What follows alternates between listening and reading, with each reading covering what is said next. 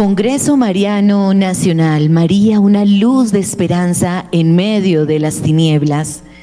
A continuación, con la predicación María, Madre y Refugio de los Pecadores, la confianza, nos acompaña el Padre Marius Maca, sacerdote palotino, miembro de la Unión del Apostolado Católico Colombia, ordenado en Polonia en el año 2002, actualmente rector de la Casa de Formación de los Padres Palotinos en Medellín, miembro del Servicio de Comunión de la Renovación Carismática Católica de Medellín. La frase que le encanta a él es del Magnificat. Proclama mi alma la grandeza del Señor él se une con ella en alabanza y adoración al Dios Todopoderoso. También desde la unión del apostolado católico, él promociona la espiritualidad, la liturgia vicentina y maronita. Recibámoslo con un fuerte aplauso.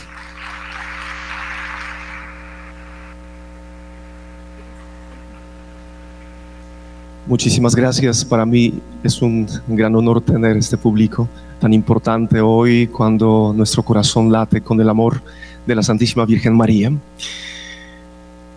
Cuando me puse a preparar la enseñanza de hoy, obviamente mi corazón corrió a un santuario mariano, a un santuario en Polonia, donde la Virgen María, en su icono, habla tanto de la fragilidad y de la limitación que vivimos nosotros, porque en su rostro se ven dos cicatrices.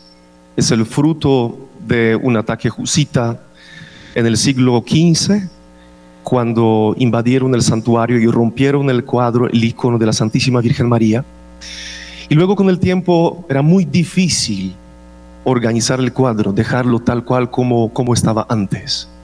Y me pareció muy especial cuando uno de los obispos de Colombia, al coger el icono de la Santísima Virgen María de Chenstohova, con dos cicatrices en la mejilla, lo mostró a su pueblo diciendo, miren, contemplen el icono de la Virgen María y miren que ustedes se reflejan en este icono, así como ella tiene cicatrices en su rostro, ustedes tienen cicatrices de su debilidad, de su pecado en su corazón. Yo decía, no solamente el, icono habló por sí solo, sino también el obispo le dio una interpretación para que el pueblo pudiera encontrar su problema, su dificultad, su fragilidad. Y hoy queremos acercarnos al tema de nuestra Santísima Madre que nos habla con tanta claridad en los momentos de nuestro pecado, en los momentos cuando estamos buscando un refugio. Entonces la primera imagen que vamos a ver la Santísima Virgen María, la que contempla la misericordia y así despierta en nosotros una confianza plena. La misericordia de Dios se encarna, Jesús, nuestro Señor y Salvador, es nuestro Emanuel, Dios con nosotros. Es el principio y el fundamento de la misericordia. No puede haber una misericordia a distancia. No puede haber el amor que no rompe los kilómetros, los metros, la frialdad y la indiferencia. Y la Santísima Virgen María recibe la misericordia a su corazón a través de una actitud muy importante en nuestro camino de fe. Es el camino del eterno Shema. Escuchar. Y Dios te invita hoy a que aprendas a escuchar a que aprendas a poner tu oído para que Dios te pueda hablar y que puedas decir, heme aquí, soy el servidor, la servidora del Señor. Entendamos una realidad que no puede haber una misericordia sin un sí. Y no puede haber una misericordia de verdad poderosa sin el sí de la Santísima Virgen María. Dios nos contempla continuamente y es el principio de la misericordia, es el que da el impulso y nos busca.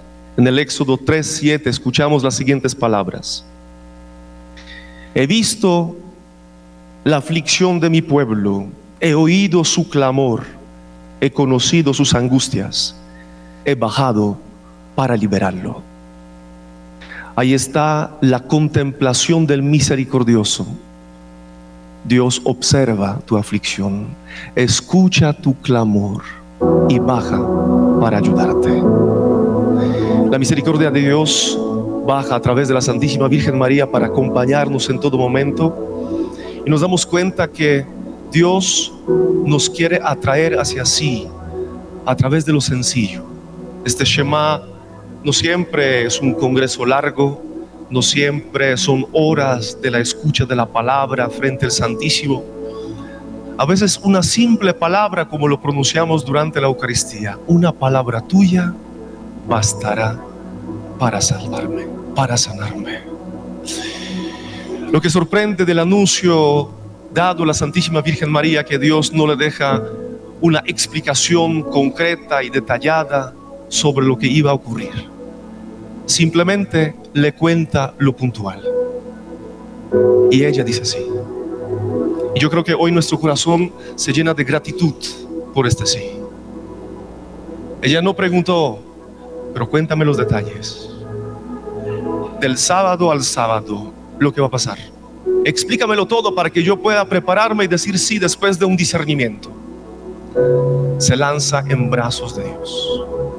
Primero en los brazos misericordiosos del Padre, para luego reflejar en este icono hermoso de la Eleusa, de la misericordiosa, este abrazo dado a Jesucristo. Dios hoy nos invita, gracias a la Santísima Virgen María, si tú estás luchando contra una fragilidad que te agobia, un problema que se volvió como un peso desagradable en tu corazón y tienes tantas preguntas y no sabes qué camino tomar, escucha. Escucha con confianza. Durante nuestra peregrinación en Israel tuvimos dos guías judíos, judíos judíos, judíos de religión y uno de ellos, Ariel, se acercó a mí y me mostró el Nuevo Testamento. Y me dijo, ¿sabes qué, Marius? Me fascina leerlo. Y abrió las cartas del Evangelio y yo, chismoseando, vi como tenía algunas frases subrayadas con varios colores. Un judío de religión.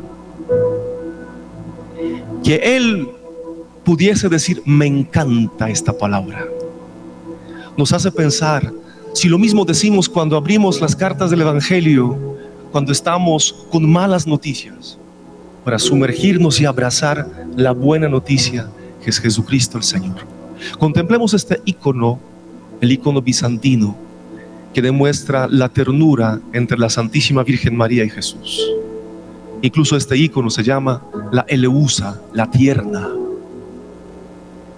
El salmista en el Salmo 119 estaba exclamando, que me alcance tu ternura, Señor, y viviré. Y es mi deseo para ti hoy, que te alcance la ternura de Dios, para que puedas vivir de verdad. No sumergido en la limitación de tanta frustración cotidiana, sino realmente transformado, renovado por la misericordia de Dios vas a aprender que detrás de una palabra sencilla, la palabra pronunciada por Dios en varias situaciones de la vida, hay un gran misterio. Así como Jesús dijo, sígueme a los diez leprosos, vayan y preséntense en el templo y nada más. Lávate en la fuente de Siloé. Menos es más. Una palabra captada como una semilla de mostaza si tú la cuidas, escuchas y contemplas, empieza a convertirse en una gran bendición para tu vida. Es el misterio de Dios sencillo, encarnado, tan pequeño, humanamente pequeño, y tan grandioso, poderoso en nuestra vida. La palabra se hizo carne y habitó en medio de nosotros. Y habitó en ti, en ti, en tu corazón indudablemente está ahí para que puedas contemplarla. Fijémonos en este icono. ¿No les parece tan tierno ver a la Santísima Virgen María que se deja tocar por su hijo? Y tiene su mejilla cerca de la mejilla de su hijo. El abrazo tierno de la Santísima Virgen María nos habla del abrazo de la misericordia. El abrazo tiene mucho significado, incluso en algunos momentos cuando los bebés están perdiendo signos vitales, los pone en el pecho de la mamá. La respiración tan conocida que ellos sentían bajo el corazón les devuelve la vida. Creo que nosotros que estamos en este congreso estamos aprendiendo algo muy importante. No solamente queremos rezar a la Virgen María, sino queremos conocerla, porque podríamos hacer una paráfrasis de la expresión de Jesús Padre. La vida eterna es que te conozcan a ti y al que tú has enviado. Y ahí podemos agregar una palabra y que conozcan también a la Madre para tener vida, porque ella comparte la misericordia y nos alcanza la misericordia. Por eso ustedes están en este congreso, es la finalidad, porque no puede haber amor por alguien si no lo conozco. Yo puedo saber de alguien, mas no tener una relación cercana. No puedo amar algo que no conozco. Entonces la Virgen María, a través de su abrazo, nos habla tan claramente del buen pastor. Tú no te salvas por ti solo. ¿En cuántos momentos estás diciendo no soy capaz? Yo quiero tirar la toalla.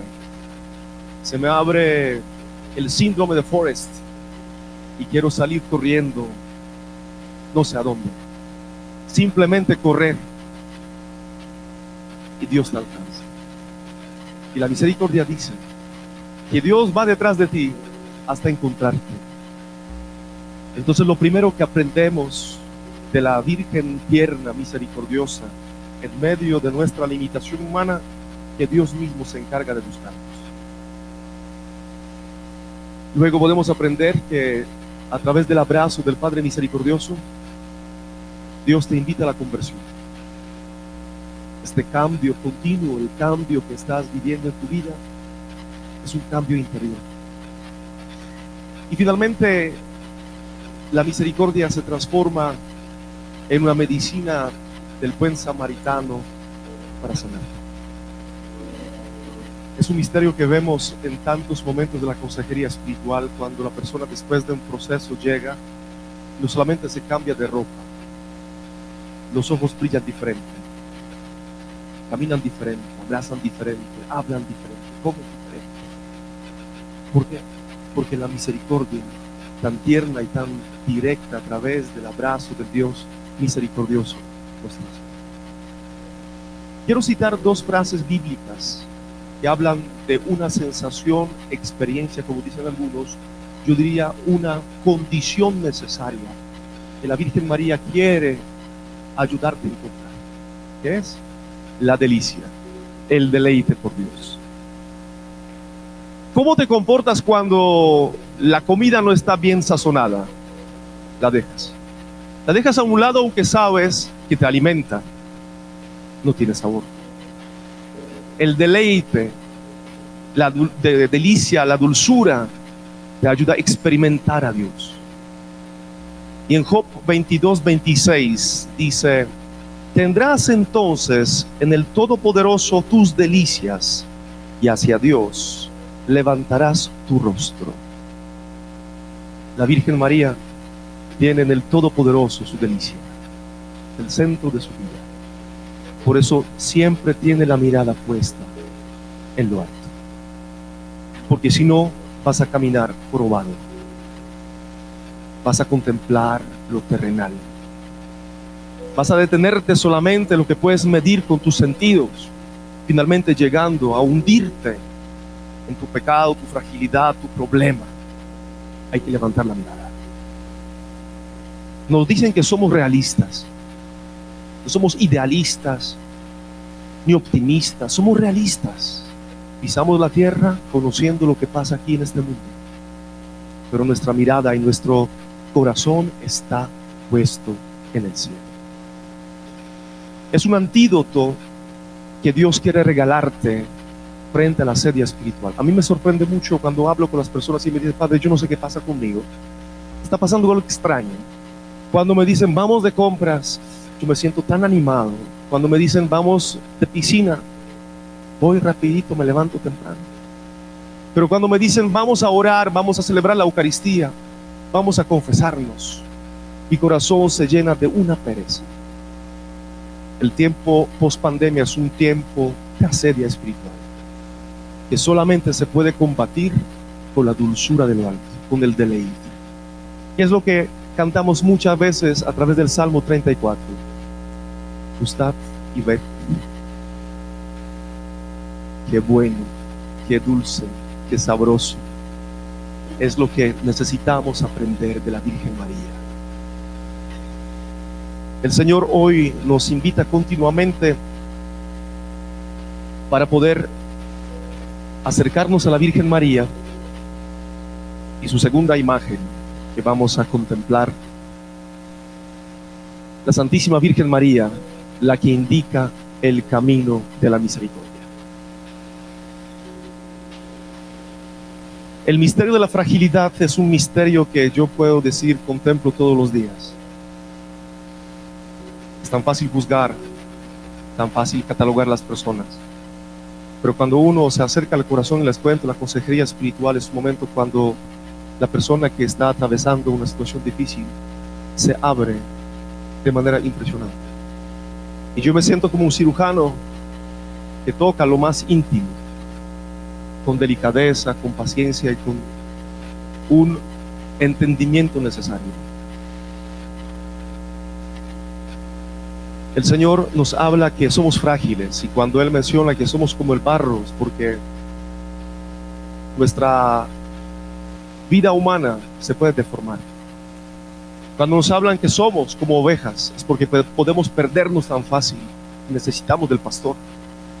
Y cuando Dios dice, Efraín, yo te estaba cargando en mis brazos, porque se nos compara a un niño que se vuelve muy indefenso en la vida la fragilidad humana es una realidad que creo que necesitamos entender.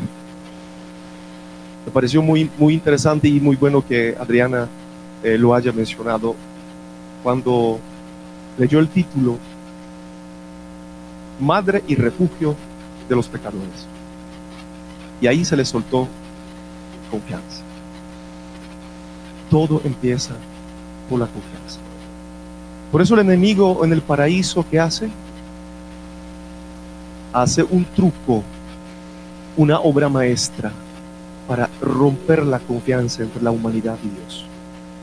Por eso la confianza es tan importante y por eso mencionamos a Jesús misericordioso con la inscripción Jesús en ti. Queremos expresar nuestra confianza en todo momento porque si no confiamos que Dios tiene buenas intenciones con nosotros, Hace poco una persona me dijo, yo estoy en un proceso de sanación interior y yo voy a perdonar a Dios. Wow. De lo que yo sé, Él no tiene culpas. Totalmente perfecto. Santo de los santos. Y a veces pensamos que el causante de lo que pasa en nuestra vida proviene de lo divino y no dimensionamos la fragilidad. Quiero hacer una visión panorámica en este momento para que hablando de la Virgen María, la que indica a Jesús, la que muestra el camino, ¿cómo se puede manifestar tu fragilidad humana? Si empiezas a dialogar con la fragilidad y el pecado, si no detienes tu mente occidental, yo a veces hablo con los orientales y me sorprende la forma de pensar. Y uno dice, pero explícame ¿Cómo ves esta realidad? A lo cual un oriental, un católico oriental dice, ¿y para qué explicarlo? Basta confiar en Dios. Es un misterio. Nuestra mente occidental y nos decían, piénsalo, piénsalo, piénsalo. Y así, después de la desconfianza puesta por el enemigo en el paraíso, actúa el hombre pensando. a veces se nos genera una falsa percepción de que pensando mucho encontramos mucho. Empezamos a dialogar con nuestro pasado, empezamos a dialogar con nuestra inseguridad por el futuro, empezamos a luchar dentro de nosotros con tantas ideas que nosotros hemos creado. Apacigua tu mente. hemos pronunciado la oración, Dios te salve María, llena eres de gracia, el Señor es contigo, lo que los monjes todo el día recitaban. Las famosas jaculatorias, como una espada doble filo, empieza a cortar todo aquello que nuestra mente nos aleja de Dios. O el Padre Nuestro pronunciado todos los días por los religiosos que estaban en los desiertos. La fragilidad puede tener una forma importante que se llama distracción. Cuando empiezas a poner tu mirada a las cosas secundarias, es la idea del demonio. ¿Se acuerdan lo que pasó en el paraíso? Ya no era Dios que se paseaba todos los días delante de Adán y Eva. Dios fue reemplazado por qué? Por un fruto. Y el fruto se quedó en el centro. La mirada espiritual, física de Adán y Eva se desvió hacia lo material y hoy el mundo camina así. Vale mucho más lo que tengo puesto que lo que tengo en mi alma. Vale más la plata que la educación de mis hijos. Vale más la fama que este amor sencillo que sabe sentarse al lado de la persona amada y le acaricia el cabello y dice una frase sencilla en lo humano, te amo. Se desvirtuó el mundo por la fragilidad impuesta por el demonio. Y obviamente se crea la idolatría, es otra manifestación de nuestra fragilidad. Endiosamos las personas, y le ponemos una etiqueta, somos familia, nos amamos, pero realmente es un apego tremendo. Yo tengo que conseguir el trabajo porque sin él no tengo plata, entonces corro 14, 15, 16 horas diariamente y me esfuerzo, me esfuerzo tanto, que cuando llego a la casa veo a mis hijos en la cama. Salgo en la mañana, están en la cama. Y regreso por la noche y están en la cama. La rebeldía a mí no me gusta, como dicen algunos. A mí no me parece. Según mi opinión, se pueden encontrar las personas que dicen no existe la verdad revelada, eterna. Hay verdades. Hay puntos de vistas. Y hoy en día por la tolerancia todo vale. Es el efecto de la fragilidad. La concupiscencia, menciono solamente una de los ojos. ¿Cuántas veces nos quedamos viendo noticias de internet y nos damos cuenta que llevamos media hora? Y estamos pasando las noticias y cada vez más curiosidad por lo que dicen, por lo que hacen. Un hombre me dijo,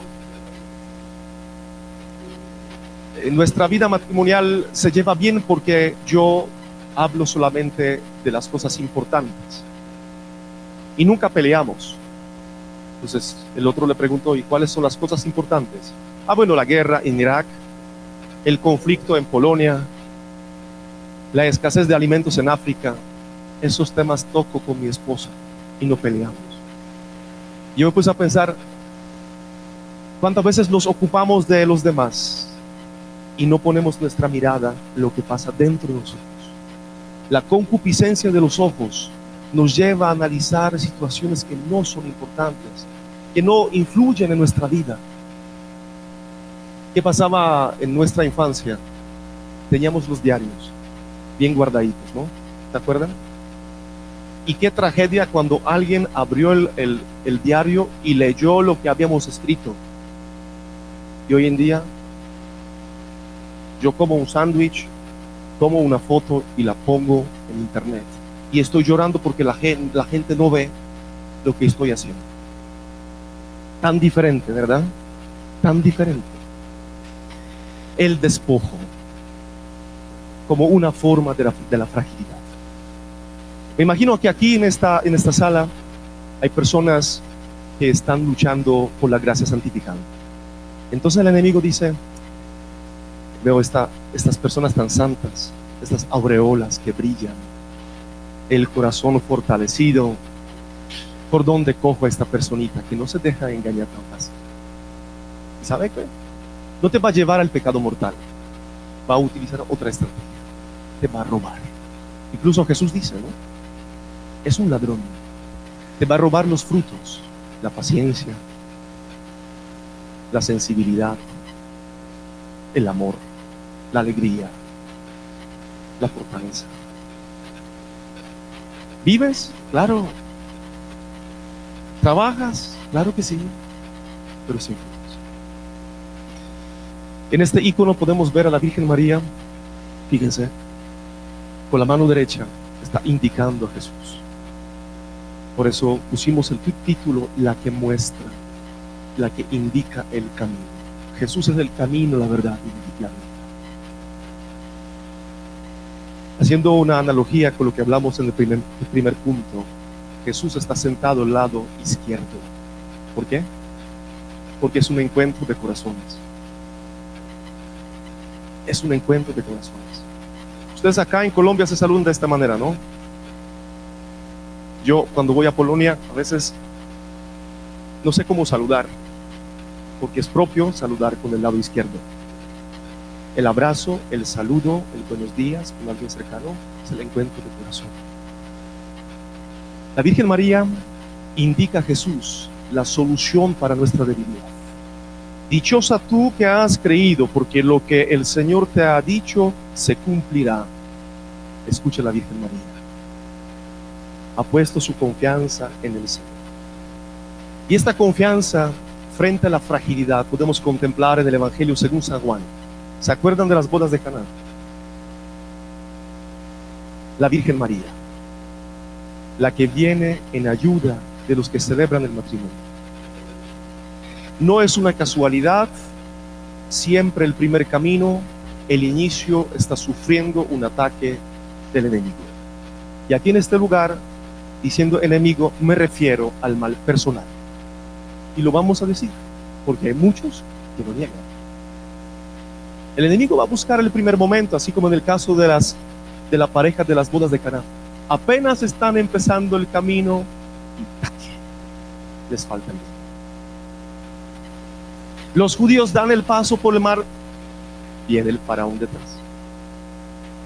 Jesús nace en Belén, Herodes se pone bravo. Jesús sale al desierto para prepararse para su misión pública.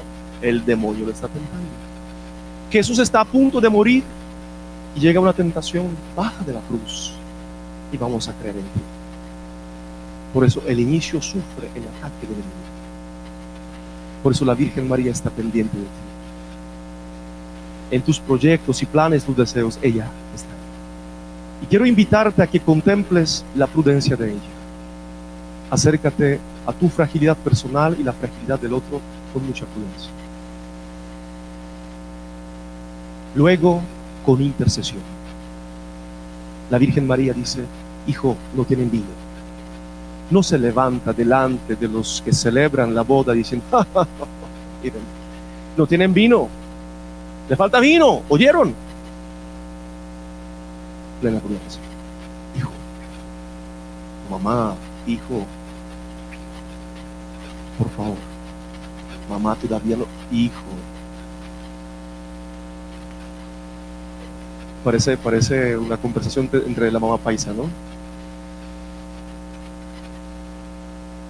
Fíjense, es un pasaje de la Biblia tan hermoso.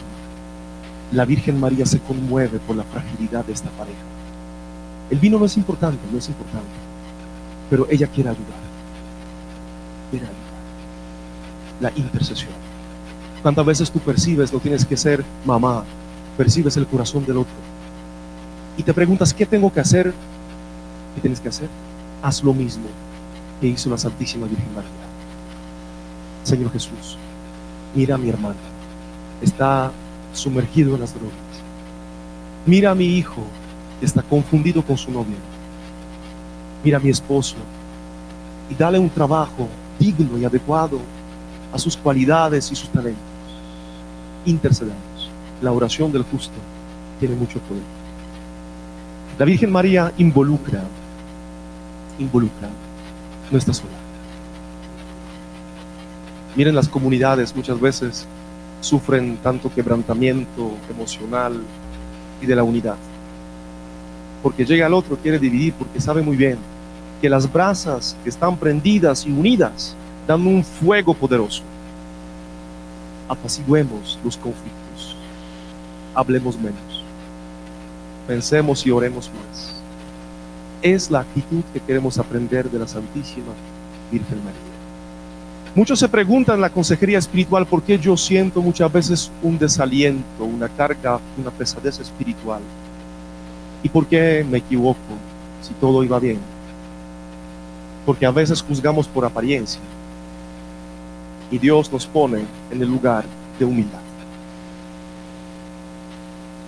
Cuando empezamos a analizar la vida del otro, hay algo muy particular. No solamente escuchamos de los hechos, sino empezamos a percibir la intención de la persona que muchas veces se equivocó por error. Por un montón de emociones que sentía, miedos y conflictos internos, por la ansiedad y el afán de lograr lo mejor. Y cuando nosotros experimentamos la pesadez espiritual, la dificultad de nuestra vida, llega alguien, lo miramos con otros Como dijo el Papa, podemos mirar al hermano, al prójimo desde arriba, solamente para ayudarle. Solamente para ayudarlo, no para juzgarlo por apariencia. El Señor, el Señor da la gracia a los humildes. La bienaventurada, la dichosa. Ella te quiere llevar a las bienaventuranzas, es decir, primero que todo a la humildad. A la mansedumbre, para que seas paciente, más no ingenuo. Para que no llores solamente por lamentar, sino que este llanto sea un efecto de una sensibilidad de tu corazón. No te quejes llorando. Para que seas misericordioso, es decir, que tengas el corazón sensible a lo que pasa en la vida. Y pasemos a la tercera imagen. El tercer paso que queremos dar, ¿les parece conocida? ¿Sí? En nuestra iglesia occidental decimos la Virgen del Perpetuo Socorro. Para nuestros hermanos eh, bizantinos, la Virgen de la Pasión. La Virgen de la Pasión, que es muy particular. Pueden observar en este icono que Jesús no está mirando a su madre, está mirando los signos de su pasión. Ahí está San Gabriel en este icono es al revés. Está San Gabriel con la cruz y con los clavos. Y a este lado, al lado derecho, San Miguel con la lanza. Muchos interpretan este icono que Jesús ya percibe sobre el peso de la salvación y se esconde en los brazos de su madre. Fíjense en la mano de Jesucristo. Está puesta en la mano de la madre. Como si Jesús quisiera decir, en ti encuentro la paz. La sandalia suelta. No sé si el niño Jesús corría mucho, por pero se escondió. El refugio para mí en este momento es mi madre. La Virgen María en este icono tiene la túnica azul, pero en la versión original la túnica es roja, que simboliza la pasión y el amor. Con el color morado hace una indicación a la pasión de Jesucristo. Queremos hablar de la cruz porque la Virgen María nos acerca a la cruz estando ahí tan cerca de su Hijo. No solamente seguimos a Jesucristo, seguimos a la Virgen entonces, siguiéndola, llegamos a dónde? Al Golgotha. Al No es suficiente ser buena gente. La iglesia no es una ONG, no es una institución social. La iglesia, la columna de la verdad, la iglesia que nos lleva a la salvación, la salvación. La Virgen María escucha la famosa frase pronunciada en el templo y la espada traspasará tu alma. Lucas 2.35. La Virgen María participa en la pasión de su Hijo y nos lo indica. Así como San Juan, este es el Cordero de Dios que quita el pecado del mundo. Este es el Cordero de Dios que quita el pecado del mundo. Hay algo que quiero mencionar en esta enseñanza. Tengan mucho cuidado con la teología de prosperidad. Son unos calmantes que hoy en día la iglesia desgraciadamente está asumiendo de las corrientes evangélicas. La famosa teología de prosperidad que te habla únicamente de la sanación física y de lograr los bienes materiales. Y lo dice explicando que Dios quiere que tú no sufras. Pero cuando vemos a ella, sobre todo en su huida a Egipto, sin ningún detalle, sin saber dónde quedarse, cómo sostenerse, uno dice, ¿cómo así? Me hablan de la prosperidad, quieren calmar mi corazón con una teología barata. Nosotros tampoco decretamos y declaramos, sino confiamos en Dios. ¿Quién soy yo para decretar? El único que decreta y declara es Dios. Y nosotros predicamos a Jesús crucificado. 1 Corintios 1:23, que es poder y sabiduría. La Virgen María proclama el poder y la sabiduría de su Hijo que se entrega en la cruz.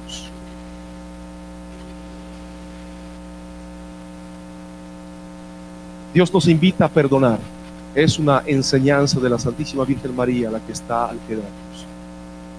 Alguien me preguntó, Padre, yo estoy esperando la gracia del perdón y no sé cuánto tiempo me demoro, me demoro más para lograrla. Entonces yo le pregunté, Señora, ¿y usted se confiesa? ¿Y usted practica su fe católica? Sí, claro. Usted la tiene. Usted tiene esta gracia. Simplemente perdona.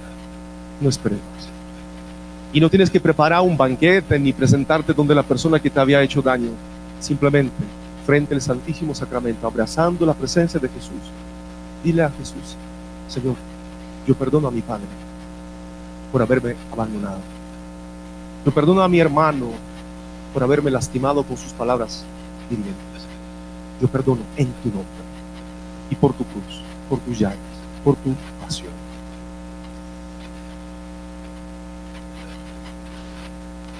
La, el, el Vía Crucis para muchos no es una oración mariana, sí, sí lo es. Sí lo es. Es una oración mariana. ¿Por qué? Porque la Virgen María nunca dejó a su Hijo en el camino al Golgotha meditando a Jesús en su pasión, estás con su Santísima Madre. Estás allí, aprendiendo algo muy importante. Las cosas grandes se realizan en medio de la oscuridad y de la noche, así como las estrellas. Las estrellas se ven de noche. Dios, cuando todavía estaba oscuro, creó el mundo. Los israelitas de noche pasaron rumbo a la tierra prometida. María Magdalena recibe un regalo grande de encontrarse con Cristo cuando todavía está oscuro.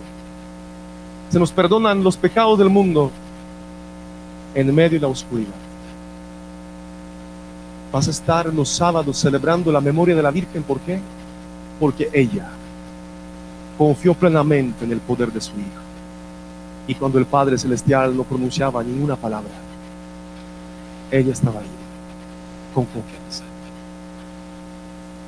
Y Jesús hace mucho más de lo que se pueden imaginar a escondidas. Yo a veces llamo a Dios Dios del servicio secreto. Uno voltea ya dice, ay, ya está listo. ¿Cuándo? ¿Dónde? ¿Cómo? Y Dios te dice, ¿sabes qué? Yo no tengo que explicarte mucho para obrar mi misericordia. Así como los papás cuando éramos chiquitos, no, nos, no se presentaban delante de nosotros diciendo, hijo, mira, aquí hay que pagar un impuesto. El impuesto es más o menos de 430 mil pesos. Hay que recoger la plata. Simplemente lo, lo, lo así. Lo mismo el mercado, lo mismo la ropa. Dios obra como Jesús también bajó, como dice la carta de Pedro, bajó a los infiernos para anunciar la buena noticia a las almas que estaban escondidas. Todo el mundo decía, se acabó, no hay nada, se murió el maestro para la casa. otra vez a pescar. No, no, yo no me muevo porque yo soy de este camino, porque yo tengo esta vida y está inspirado por esta verdad. Hoy Dios te quiere decir no te rindas. Después de la noche llega el día. Después de la tormenta llega la calma. Dios te promete una bendición grande. La última imagen, ya para terminar. La Santísima Virgen María, la que abraza el fruto de la misericordia. La Inmaculada, la llena de gracia, llena del Espíritu Santo, abraza al Espíritu Santo para adorarlo. No solamente lo vamos a invocar, lo decimos. Creo en el Espíritu Santo, el dador de vida, que recibe la misma adoración y gloria. La pregunta es, ¿adoramos al Espíritu Santo o simplemente lo invocamos? La Virgen María te enseña una adoración para que el Espíritu Santo te pueda santificar después de recibir el perdón de tus pecados, para que tengas vida nueva. Algunos que reciben el trasplante de corazón piensan diferente. Dios quiere hacer un trasplante de corazón. Un corazón nuevo, un espíritu nuevo, y estás en la espera de una efusión del Espíritu Santo. Y no simplemente lo quieres recibir, quieres quedar lleno. Porque cuando Pedro simplemente recibe al Espíritu Santo después de la resurrección de Cristo, ¿qué hace? Lo traiciona otra vez. Dice, voy a pescar. Para nosotros es nada, para Pedro es mucho. Porque Pedro indirectamente dice, Jesús, I'm so sorry, pero no quiero ser apóstol de hombres. Vuelvo a la vida pasada. ¿Recibió el Espíritu Santo? Claro que sí, pero todavía no ha quedado lleno de. La Inmaculada. En este momento menciono a San Maximiliano María Colbe, la Inmaculada vencerá, la Inmaculada, la Inmaculada vencerá. Y queremos recibir los frutos del Espíritu Santo, que son las virtudes. Queremos recibir todos los días las herramientas, que son siete dones del Espíritu Santo que recibimos en un paquetico, todos juntitos y no son para los demás. Ámate. Recibiendo los siete dones, aprovecha, son herramientas para que entres en tu corazón con el don de consejo, para que tengas conocimiento de Dios a través de la inteligencia, a través de ciencia que sepas lo que Dios ha hecho por ti. La perseverancia para que sigas adelante por el camino que es, para que sientas dulzura de Dios en tu oración, Eucaristía. Hagamos una pequeña oración al Espíritu Santo para terminar eh, nuestra reflexión.